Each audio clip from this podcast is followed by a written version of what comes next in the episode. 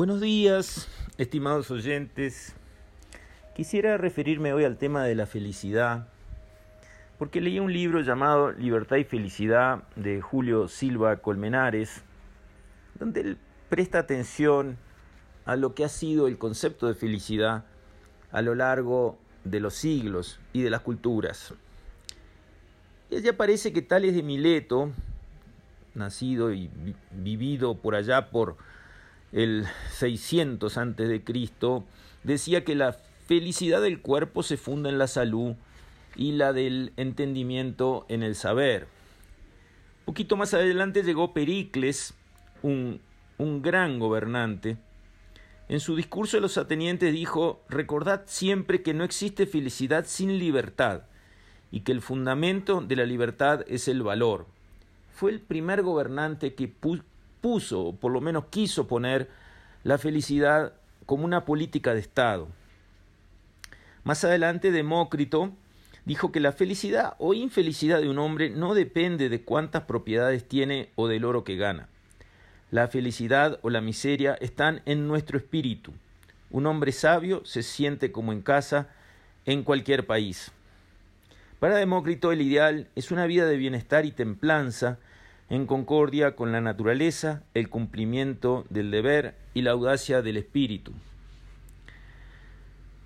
En el siguiente siglo, Aristóteles dijo que el fin último del ser humano es la, felicidad, pero no reducida al placer, los honores o la riqueza, sino como la manera de ser conforme a ciertos valores. Y luego, del lado romano, ya en la República, Marco Tulio Cicerón propone que las virtudes son la única fuente de la felicidad y que hay que aspirar a la perfección con base en el ejercicio de cuatro virtudes, la sabiduría, la justicia, el valor y la moderación. Del lado oriental, el Tao nos enseña que demasiado color ciega el ojo, demasiado ruido ensordece el oído, demasiado condimento embota el paladar, demasiado deseo entristece el corazón. O sea, esa visión oriental de buscar la moderación y el equilibrio. Más adelante aparecieron los iluministas, el iluminismo en Europa, que prometió una felicidad cada vez mayor a medida que se conquistara el dominio de la naturaleza, el ser humano se perfeccionara con la razón y se lograran gobiernos racionales. Los iluministas creían que había una ecuación infalible entre el progreso de la razón y el aumento de la felicidad. Cuanto más avanzara la civilización, más el hombre se volvería feliz con su vida. Es cierto que la dimensión objetiva del bienestar mejoró mucho, de eso no existe la duda, pero la contrapartida de eso, el bienestar subjetivo, es muy cuestionable. Hay un precio en el aumento de la civilización, se pierde una cierta alegría espontánea de vivir lo que Rousseau llamaba el dulce sentimiento de la existencia. Si seguimos hacia adelante, nos encontramos con la Declaratoria de la Independencia de los Estados Unidos, 1776, donde se consolida la idea de la búsqueda de la felicidad, the pursuit of happiness. Es un derecho inalienable del ser humano, para lo cual se requiere la plenitud de la libertad.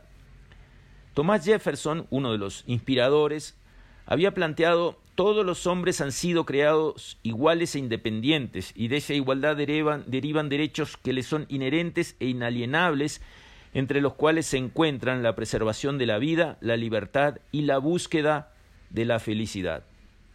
Y Benjamin Franklin por aquella época dijo, sé virtuoso y serás feliz. Si seguimos pensando a medida que pasan los siglos, qué nos dice el mundo de la felicidad, nos damos cuenta que nuestras civilizaciones, nuestras sociedades, se van preocupando cada vez más con el tema de la felicidad. The New York Times, por ejemplo, el libro más importante de los Estados Unidos, en 2006 informaba que en más de 200 universidades de los Estados Unidos se ofrecen cursos que tienen como tema central la felicidad. Harvard, una de ellas. Y entonces, ¿cómo es que estamos siempre a la búsqueda de esa felicidad que se nos escapa tanto? Y bueno, porque ya pensadores del siglo XX como Aldous Huxley escribió Un Mundo Feliz en 1932 y allí vio un futuro en el que el amor sería secundario, la felicidad una simple cuestión de consumir bienes producidos en masa y tomar bastante soma, una droga diseñada para el placer. Cuando uno piensa en ese mundo feliz de Huxley y lo que venimos viendo en nuestros días, nos empieza a correr un escalofrío por la espalda. Hubo otro pensador, Wybrow, que escribió un libro American Manía, When More is Not Enough, o sea, la manía estadounidense cuando más no es suficiente. Y allí él argumenta que en la era de la globalización los estadounidenses son impulsados por una especie de adicción que afecta a los centros de placer en el cerebro hacia la búsqueda de estatus y la posesión de cosas a costa de lo único capaz de hacernos felices, las relaciones con otras personas. Dice Wybrow, buscamos más de lo que necesitamos porque el consumo activa el neurotransmisor dopamina, que nos recompensa con placer y se desplaza por las mismas vías cerebrales que drogas como la cafeína y la cocaína. Resulta también que el premio Nobel de Economía Daniel Kahneman, nacido en el 34, fue premio Nobel en el 2002, profesor de la Universidad de Princeton, él hizo un trabajo en el cual entrevistó a más de 10.000 mujeres estadounidenses para relacionar sus actividades con el sentimiento de felicidad y encontró que la influencia más fuerte sobre el sentimiento de la felicidad tenía relación con las personas con que estaban y no con sus ingresos, el trabajo o su estado civil. Esto indicaría que las relaciones personales auténticamente agradables son más importantes para la percepción de felicidad que la riqueza o el poder, como da a entender el hecho de cuáles son las más placenteras. El propio Kahneman dice que la felicidad es producto de tres factores, placer, compromiso y sentido. Afirma que los norteamericanos se equivocan al centrar casi todos sus objetivos vitales en alcanzar cosas que les den placer, porque de los tres es el componente menos importante. Implicaría por qué esto, explicaría por qué algunos habitantes de algunos países se consideran felices a, a pesar de tener poco de casi todo, excepto de familia y amigos. Este breve raconto histórico de cómo se ha visto la felicidad desde la noche de los tiempos, desde los sabios griegos hasta hoy, nos tiene que dar para reflexionar.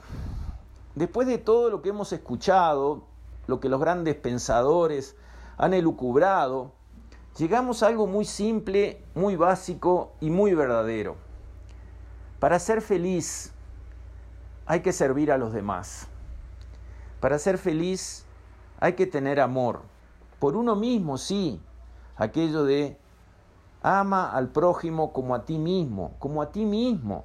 También hay que quererse, hay que perdonarse, hay que ser misericordioso con uno mismo y hay que cultivar relaciones buenas con los demás. Eso en esta vida moderna, tan acelerada, a veces se vuelve difícil porque todo es un tweet, todo es un WhatsApp, todo es un audio rápido ya no hay tiempo para sentarse a conversar de nada. No hay tiempo para perder el tiempo, para no hacer nada, para dejar que las cosas fluyan, que la mente se calme. Entonces, creo que la búsqueda de la felicidad, que si uno hace una encuesta, todos dicen, sí, yo quiero encontrar la felicidad, yo, yo estoy anotado en la lista de los que buscan la felicidad. Bueno, señores, eso no es consiguiendo el próximo iPhone o cambiando el auto o mudándose a un apartamento más grande en un barrio mejor. Por ahí no van los tiros. Los tiros van por quererse y perdonarse, por tener una buena familia y aceptarla como es, no querer cambiar a los demás a los palos, sino aceptarlos con sus virtudes y defectos que todos los tenemos eso se entendió hace muchos siglos. Incluso los templarios, aquellos monjes guerreros que tenían sus votos de pobreza, de castidad, la bandera de los templarios era la voz la vale un ciento, porque decían cada uno de ellos en batalla valía cien enemigos. Y esa bandera era un cuadriculado de blanco y de negro, que hoy es la bandera de la llegada de la Fórmula 1. Esa era la bandera de los templarios. Y eso también se reconoció en el piso de muchas iglesias y catedrales, que es un damero de cuadrados blanco y negro, porque daba a entender que todos tenemos un lado oscuro y un lado luminoso y que no podemos caminar siempre en lo blanco, en la perfección. No somos un club de perfectos.